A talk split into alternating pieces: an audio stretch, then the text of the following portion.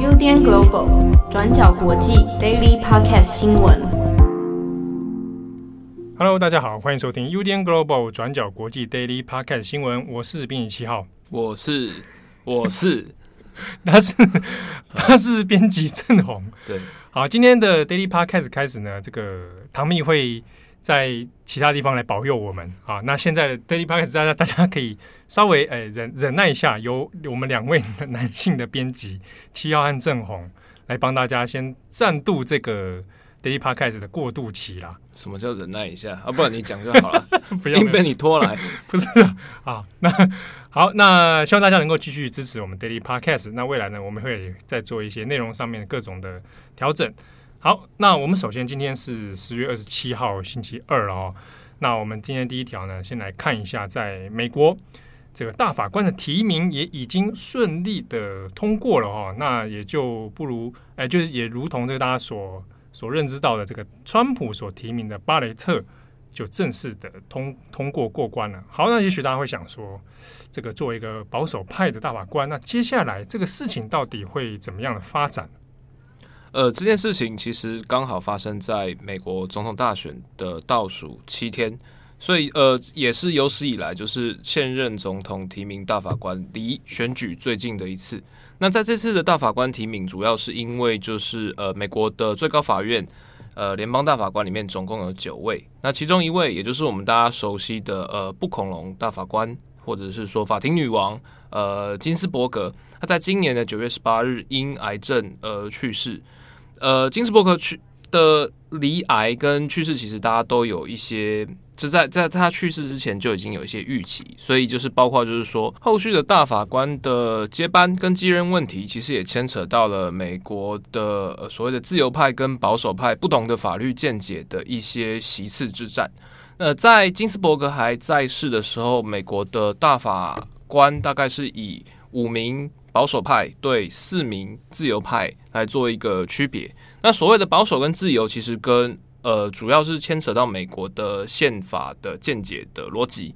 保守派会认为，就是应该要遵守所谓的原旨主义 （originalism），它就是意思是说，就是宪法里面所提到字面意义，或者是说当时呃所谓开国元勋、开国先烈在制定美国宪法的一些原始概念，应该在现在要以继续来维持、以持续，不应该说用大法官的比如说个人经验、个人意志，或者是说呃相对现代性的法律见解。来扩张就是所谓的法律宪法的诠释权，但自由派的他可能相对在解释上会相对呃倾向与时俱进，包括说就是因为比如说好了就是呃电动在当时华盛顿开国或者是杰弗逊在开国的时候，有很多的科技或者是社会的状况其实跟现在是完全不一样的，所以包括说呃可能呃种族性别。或者是说一些社会阶级的状况，其实跟当年美国开国独立建国的时候也有完全不同。因此，如果完全恪守成规的话，那可能会造成就是宪法跟所谓的现实法律会有一些严重的脱节。嗯，简单来说就是可能会有无法与时俱进的问题啊。对，呃，近年呃近期的呃保守跟进自由派的一些争执，大概是在过去二十年来，美国就是连。呃，最高法院时常会出现的争议，那比较具体或者是说大家最所在意的，其实是关于就是比如说罗诉韦的案，关于女性呃堕胎自主权的一些宪法的呃认可空间等等等的问题。那但在近期，特别是二零零零年，也就是呃当时的美国总统大选，在佛罗里达验票争议，小布希对上民主党的高尔，那当时也是因为就是包括最后的计票选择，还有就是说就是呃。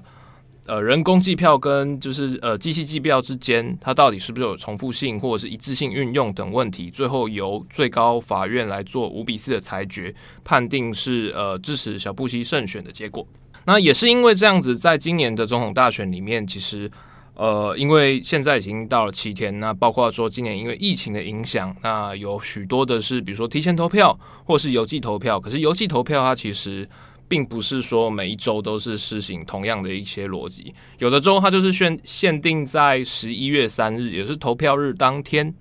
它就会就是只要投票日当天收到的邮寄投票，它才算是有效票。可是有的州，比如说像是呃呃威斯康星等等等，它可能就是你在选后的三天，甚至到十四天之后收到的票，只要你在选举前之前有登记邮戳，就算是十四天之后收到的票，也都算是有效票。所以关于关于邮寄投票这一件事情到底是不是统一，它其实有存在非常多的争议。这也是就是川普呃。竞选团队在这一段时间一直在质疑说，邮寄投票或者是非本人的投票、非本人现场的投票，其实都有可能存在舞弊作票，或者是说就是呃选举不公义的问题。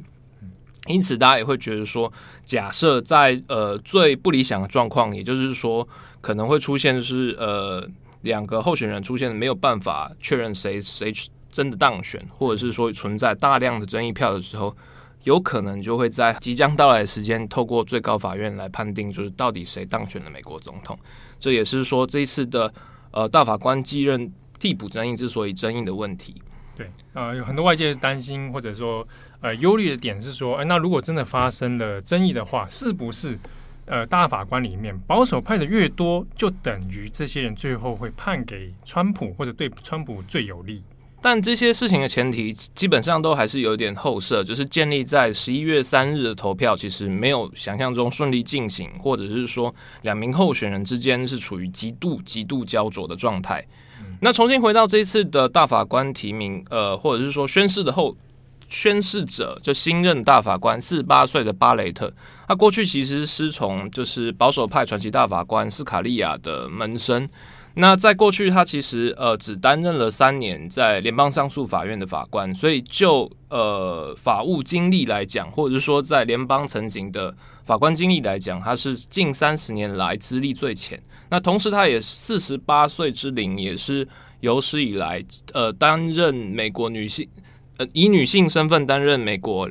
联邦大法官最年轻的一位。但可是呃。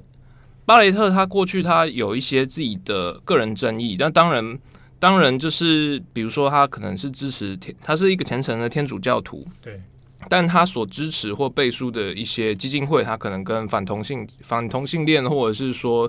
呃反堕胎的教育有相关，所以因此在这次的呃听国会听证会里面，其实也有非常多的质疑在质问他说，那他如果当选了呃大法官之后。那他会不会有一些，比如说对于推翻罗素韦德案，就是紧缩堕胎，或者是说就是等等等的立场？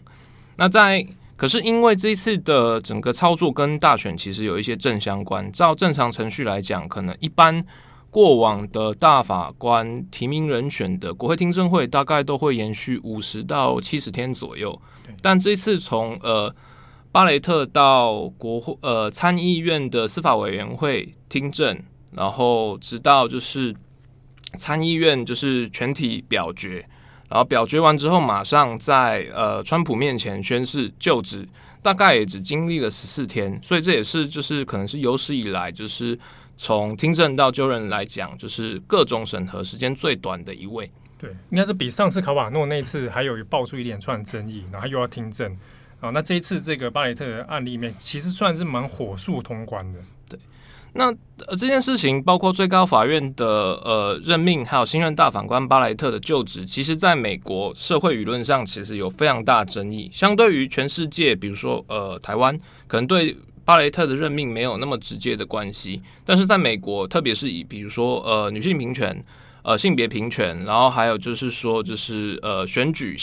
相关的团体，其实都对巴雷特在选前呃七天八天的任命有非常大的质疑。那但是大家会担心说，第一个是美国大法官其实是终身制，所以就是巴雷特任命或者是川普任内所任命的三名大法官，基本上就是没有办法，就是以不适任为由，或者是说有呃认为说有什么立场而而言，然后对他有一些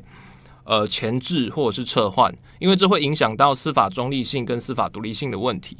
呃，但是呃，就这样的状况而言，大家也会出发现，就是现在的大法官组，呃，最高法院组成九名大法官，其实现在是以六名保守派对上三名自由派的悬殊比例，这也是可能近二十年来就是自保守派压制自由派比例最大的一次。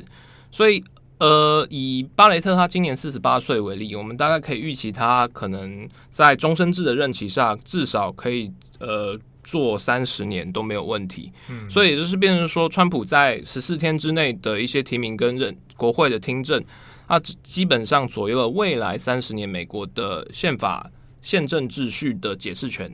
在这样的状况之下，许多自由派他当然会有一些疑虑或者是反弹。而对于民主党的自由派来讲，就今年的选举很有可能，呃，就他们认知而言，很有可能是民主党全面执政的一个契机。那如果是这样子的话，就是包括接下来的一些呃新宪呃新新政改革等等等，包括种族问题啦、枪支管制啦。或者是说，就是呃，疫情后的一些新政复苏或绿能政策等等，都有可能因为就是包括政府预算还有政府介入的比例等等，遭到最高法院的制裁。因此，大家也会来担心说啊，那如果接下来说，那那永远都是这六名保守派大法官的话，那该怎么办？所以，就是目前也有一派以就是纽约州的呃众议员呃，也就是 AOC 为主的进步派，他们也会认为说，那应该。就主张要扩张大法官的席位数，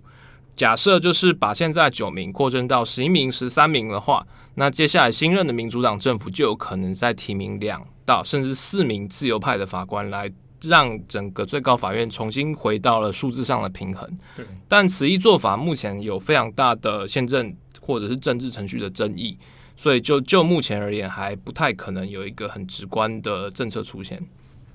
好，那下一则我们延续一下跟美国大选有关的新闻哦。呃，Facebook 呢，它的祖克伯哈，这个这个首脑祖克伯呢，最近有发表一个关于一系列关于 Facebook 是不是要在他们的社群网络上面压制针对于散播可能假新闻、散播暴力或者煽动族群仇恨的内容哦。那这最近的一些发表声明里面，他特别提到了已经有准备好一系列 Facebook 内部。关于相关内容的审核甚至审查工具，那这之中里面呢，呃，到底要怎么样处理？那却是一个现在目前为止外界都没有很清楚的一个一个问题哦。那这边提到几个点是说，因为呃，Facebook 现在它现在已经组成了一个专家的团体啊，一个小组。那针对可以预期的美国大选前后可能会有高风量的出现呃假新闻、仇恨新闻，或针对特定候选人的。煽动性的内容，那或者是说，呃，煽动大家不要去投票，或者是煽动去大家去包围投票所等等这样的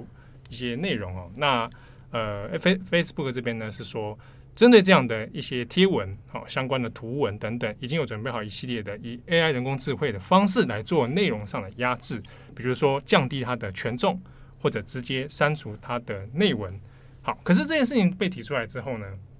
其实许多媒体也会相应还是会去问，因为先前已经有爆发过一连串关于杭特拜登的丑闻事件，哈，那当时共和党里面的一部分质疑说，呃，虽然说是由纽约邮报所抛出来的东西，可是，呃，当时在 Facebook 上或者 Twitter 上面都有很明显的去压低权重，甚至是删除、隐蔽这些内文。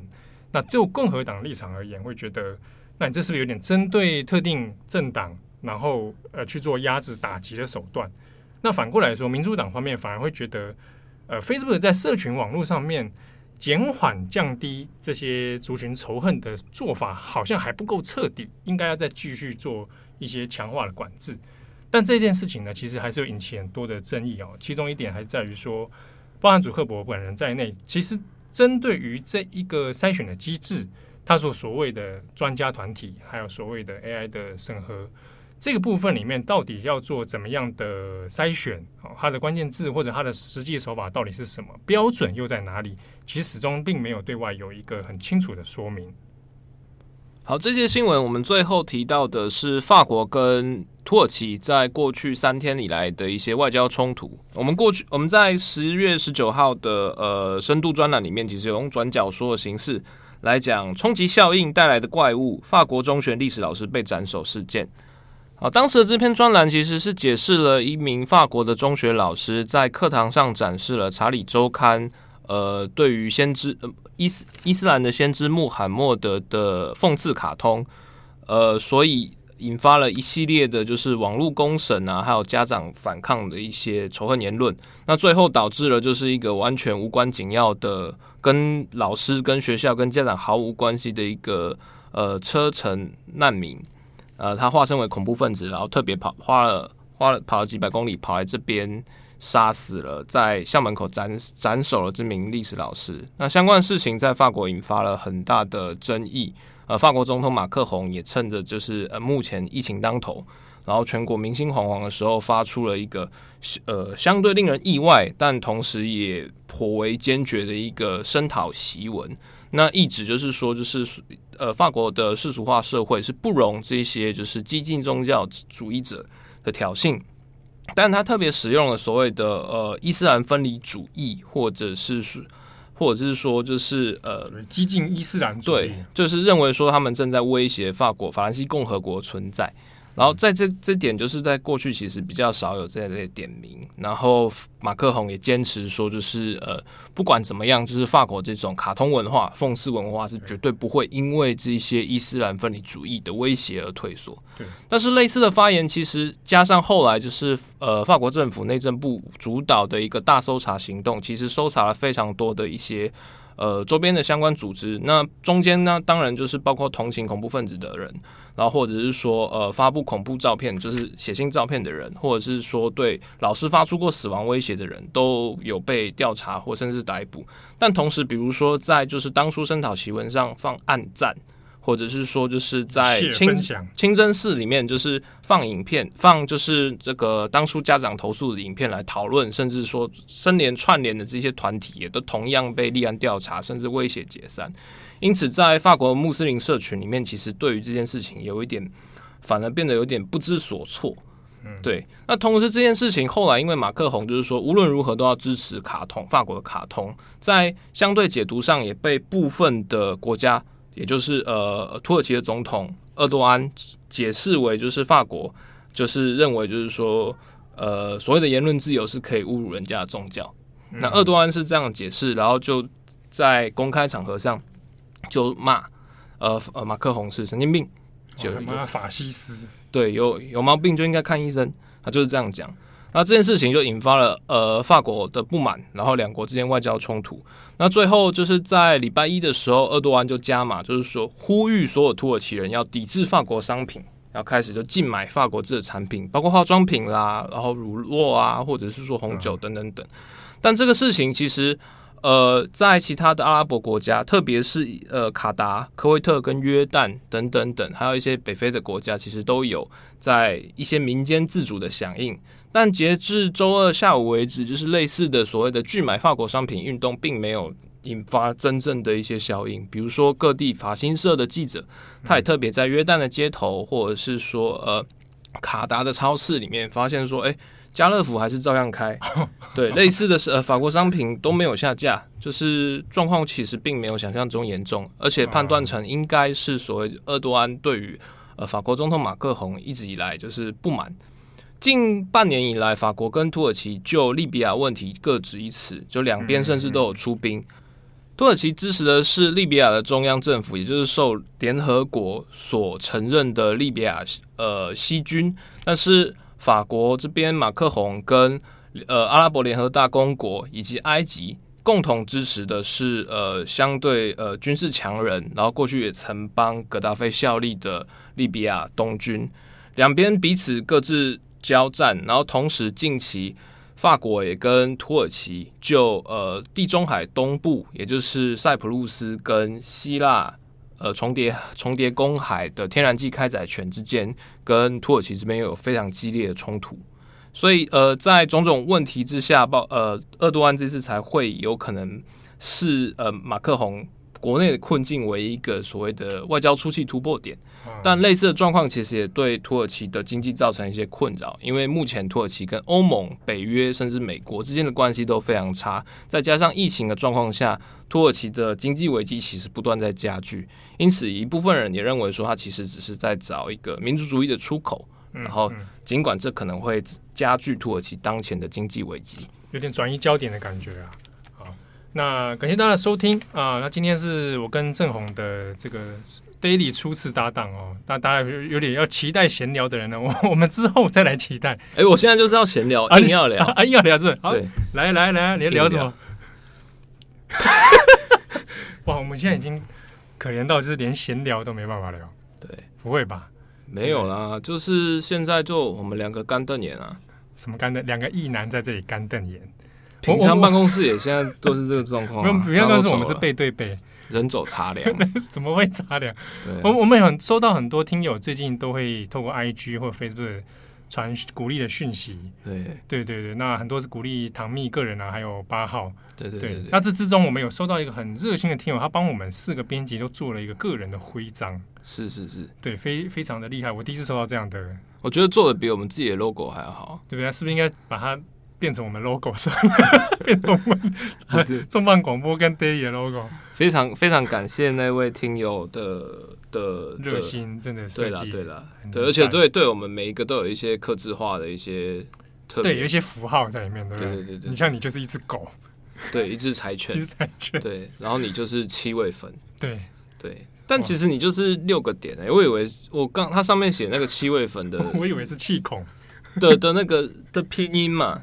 我一直以为是他其，我以为以为是始源，就是就是我们去查说韩语。我其实一开始也以为他要写始源，他可能上网多念一念，说：“哎，这是不是好像是日文啊？”西七米七位。嗯，然后大家，你看现在唐蜜走了，那大家都平常有一些温暖的话语，然后还有一些笑话，大家都在等这个啊，温暖的话语。对，大家应该那应该是你郑红来啊，郑红很对不对？郑红很少出现，来来听郑红的温暖的话语。我除了骂人之外，还有什么？那你来骂两句啊，天天有人喜欢你骂他？没有没有没有没有，现在要改改改过，对，改过着，对，就这、啊、这半年来的挫折、这些波动，让我人生有一些体悟。这样子，对对对。好，那我二零二零年教我的事。好，那我来温暖话语好了。嗯，祝福大家身体健康、平安快乐。好了，我是编辑七号。笑点是什么？笑点是很很老套，等下又要被一星一星负评。不会不会不会不会不会，唐蜜保佑我们不会一星的啊！好好好，你是编辑正红，我是对，我是编辑，